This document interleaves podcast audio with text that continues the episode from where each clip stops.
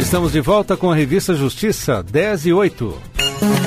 Cabeça de Juiz, com o ministro Og Fernandes.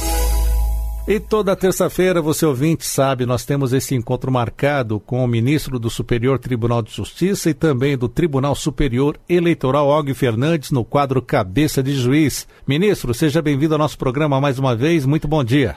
Bom dia, Sérgio. Bom dia aos ouvintes. É um prazer. E nessa semana que antecede o Natal, ministro, o senhor fala sobre Milô Fernandes. Olha, Milô, Sérgio, Milô Fernandes era uma pessoa diferenciada a partir do nome. O nome dele, essa história todos sabem, ele contou em muitos livros. O nome dele ia ser Milton Fernandes. E quando se chegou do cartório para fazer o registro do nascimento dele, o escrivão escreveu, não passou o tracinho do ter. E ficou, eh, ficou então o nome com dois L's. E virou Milor Fernandes e o, e o, o N final de, de, de Milton ficou subentendido como R. E ficou. Então ele é diferenciado praticamente desde o nascimento. Para mim, foi o maior frasista produzido no século passado uh, no Brasil. Era jornalista, fez peças de teatro, foi um homem de comunicação, foi um dos diretores da, do Pasquim, que durante certa etapa da, da vida nacional foi um mecanismo, um, um, jornal de oposição ao governo, o Pasquim surgiu em 1969, e ele foi um dos integrantes dessa equipe. Mas era um homem de uma inteligência privilegiada e não só escrevia, ele também fazia desenhos. Então era um artista completo, era um profissional da área cultural, ao meu ver, completo. Ele veio, ele nasceu em 1923 e veio a falecer em 2012. Mas até hoje os trabalhos feitos pelo Milo Fernandes, notadamente os escritos de de, de aforismo, de, de, de, frases dele, é, ainda é, grande parte, ou a maioria do que ele escreveu, continua atualizada. E é uma geração de brasileiros que talvez não conheça um, um pouco mais hum, da capacidade intelectual e da capacidade de, de produzir ironias, de frases de efeito, e com muito humor e com muita inteligência. Esse era o Milô Fernandes, que também era irmão de um outro jornalista, o Hélio Fernandes, que esteve uma militância é, em jornal mais efetiva, foi dono de jornal e tal. Os dois atuaram muito na área cultural, mas eu destaco o estilo do Milô Fernandes como algo que é preciso que o Brasil conheça e não, e não se esqueça dele.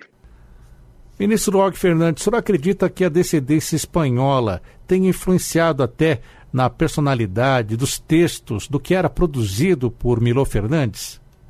Olha, eu não, não sei lhe, lhe dizer com, com muita franqueza se isso foi é, muito influente. Foi influente, com certeza, na opção profissional dele, porque ele começou a trabalhar muito jovem, com 15 anos. O fato de que ele ficou órfão de pai aos dois anos e de mãe aos 12, aos 12 anos, e foi criado pelos tios.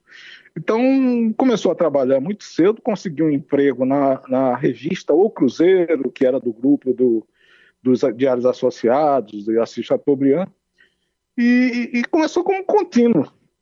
Depois teve a oportunidade de preencher lá uma, uma vaga na área de publicidade na revista A Cigarra. E, finalmente, uh, ele passou a assinar desenhos e textos com o nome de Van Gogh, uma brincadeira com o nome de Van Gogh.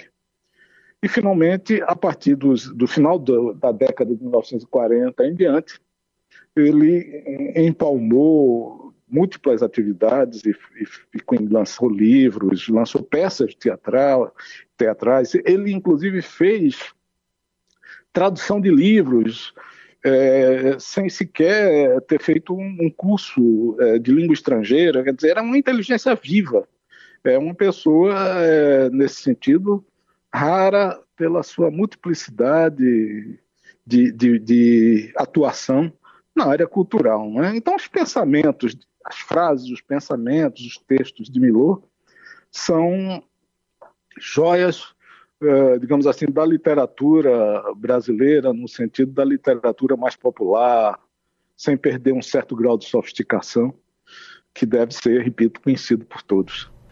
Ministro, o que o senhor pode destacar ainda mais de Milo Fernandes no O Cruzeiro? Era um jornal, era uma revista?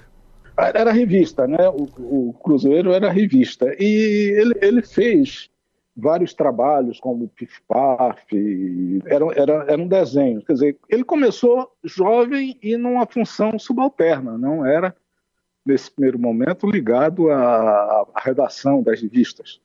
Mas uh, terminou como consagrado, como realmente uma pessoa que se destacava. Eu lembro, eu era criança na época, até adolescência, no auge do Cruzeiro, é, que muita gente comprava o Cruzeiro e, além das reportagens da época do Davi Nasser, né, outro jornalista também já falecido, comprava para ver é, as, as, gravuras, os desenhos, as coisas feitas pelo Milor Fernandes. Então era, era uma, ele teve uma carreira sempre ascendente e nunca, até seu falecimento, é, essa, esse patamar de, de elevado de, de, texto reduziu. É impressionante é, as frases que ele produzia, e eu tenho aqui uma seleção delas que acho que mostra como ele era vivaz, como ele era inteligente, como ele sabia lidar com as palavras, sabia lidar com o momento do Brasil, daquela época, e, como disse, alguma coisa ainda pode ser é, atual, atual. Muita coisa ainda é atual. Então vamos a essas frases que o senhor selecionou para nós, ministro Og Fernandes. Olha, Sérgio, veja é, a, a, ironia e a vivacidade do Milor quando ele diz sobre o intelectual. O intelectual é a empregada doméstica dos poderosos. Isso é, ele está querendo se referir a que as pessoas que têm poder precisam da vassalagem dos, dos intelectuais para ter um ar mais nobre. E ele brinca com esse, esse, essa situação. Tem outra frase dele, essa mais leve e menos de conteúdo político, que ele diz sobre a insônia. A melhor maneira de evitar insônia é cair no sono. Naquela época, certamente, as medicações para insônia é, eram em número menor. Então, ele brinca com as, as palavras e com o sentido de uma ideia sobre insônia. Outra fase dele, o desespero até que é uma boa. O que eu não aguento mais é essa esperança. Veja aí a ironia fina, e isso é uma frase que ele uh, cunhou em 1984. Não estamos assim tão distantes, mas era uma época o Brasil passava por uma situação ainda difícil. Então, ele brincou com, com o sentimento de esperança que o, brasileiro vivia e que, que, do ponto de vista político, desagou na Constituinte. Tem uma outra frase dele muito interessante, ele falando sobre lacuna. Veja a metáfora que ele usa sobre lacuna. O que, que é lacuna? Aí ele diz: o trombone eu já tenho, o que me falta é o sopro. Então, uh, é uma brincadeira sobre uh, as, as, deficiências ou a, a, incompletude do ser humano. Outra sobre o ladrão. O ladrão que corre pouco não vai longe na carreira. É uma, uma frase interessante, hilariante, enfim. É, é, é um, um, um, jeito de ser um tanto carioca, ele foi uma pessoa que viveu basicamente sua vida no Rio, trabalhou como artista gráfico, até roteiro de filmes fez, de televisão, mas ele era irônico, polêmico e, e foi realmente uma pessoa genial no seu trabalho. Ministro Og Fernandes, o senhor acredita que temos uma carência de profissionais com esse perfil que Milo Fernandes tinha? Não, eu acho que temos um, um grupo de, de, jornalistas ou de profissionais que atuam na imprensa brasileira com um espírito, assim, digamos, até um pouco anarquista. A liberdade de imprensa, que foi uma conquista da Constituição de 1988, permitiu uma expansão dos sentimentos, dos, dos escritos, a absoluta ausência de censura facilitou o trabalho é, de profissionais da imprensa que se dedicam, às vezes, a um humor uh, mais é, contundente, o, a questão do humor político. Na época do Milô, isso é, ele, como disse, ele morreu em 2012, mas ele trabalhou desde a partir dos anos 1940. Na época do Milô, esse, essa, esse lado risonho da vida nacional, esse modo de ver o brasileiro, o modo de ver o, a economia brasileira e tal, era é, um modo que necessitava maior sutileza. Você encontra isso, por exemplo, nos, nos discos e nas letras de Chico Buarque, que viveu, Chico Buarque de Holanda tem grande parte da sua obra uma obra de, de protesto e, e era muito sutil no, na sua forma de, de escrever. Chegou um momento que ele foi tão censurado que ele mandou obras para a divisão de censura, colocando o nome de outra pessoa. Ele criou um personagem chamado Julinho de Adelaide, que permitiu que certo, certo trabalho, certos trabalhos dele pudessem passar pela censura, porque o nome dele estava marcado como uma pessoa uh, contra o governo de então. Então, era uma época de sutilezas, para que não, não, não se ficasse uh, os textos, as obras literárias, não ficassem em, em, de forma uh, proibida. Então, veja, por exemplo, o que é que o Milo fala sobre mercado financeiro. Ele diz: fale-me em mercado financeiro que eu puxo logo o meu cheque sem fundos. Então, a, a ironia, a, a, esse texto hoje talvez esteja um pouco desatualizado, porque praticamente hoje não se usa talão de cheques. Hoje, é, basicamente, a tendência é, são os cartões, a internet, etc. A outra frase dele: o mercado financeiro está acima da alma humana. Essa é uma crítica ao que ele entendia com uma sociedade, na época, é, excessivamente capitalista. Há que se respeitar o, o tempo e a compreensão do artista, pode-se uh, acolher ou não acolher, mas é, é, preciso reconhecer a sua verve, né, a sua capacidade de, de produzir frases que chegavam à, à sociedade como um, verdades do artista, né? forma de, de transmitir o, o seu sentimento a respeito do mundo. Uma frase sobre magistratura, Sérgio. Ele diz sobre o juiz: o meritíssimo julga pela lei, pelo espírito e pela premissa. E às vezes faz justiça.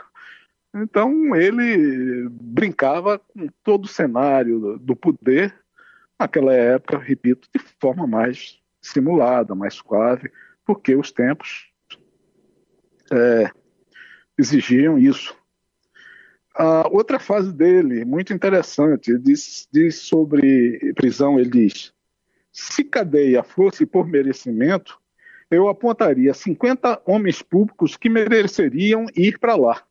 Então, aí ele critica algum tipo de homem é, que trabalha para o povo, o homem público, e faz essa mensagem que vemos aqui, diferentemente da, da outra frase, ela está uh, no contexto e, e no momento de, de, que o Brasil vive também. Essa frase, eu diria, será eterna, porque sempre haverá crítica contra o homem público ou os homens públicos, e sempre haverá também a fraqueza humana de alguns desses homens públicos que exercem a sua atividade é, sem honestidade e sem um sentimento público que se desejaria.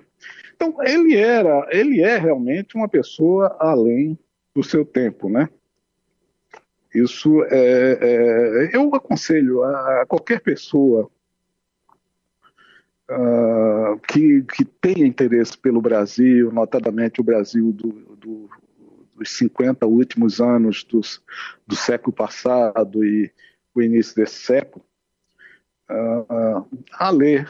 É, todas as livrarias ainda possuem um acervo muito grande de Milô Fernandes. E ele brinca até com ele mesmo. Tem uma frase dele dizendo: Milô Fernandes é jornalista amador. Só recebe por fora e não agride a camada de ozônio.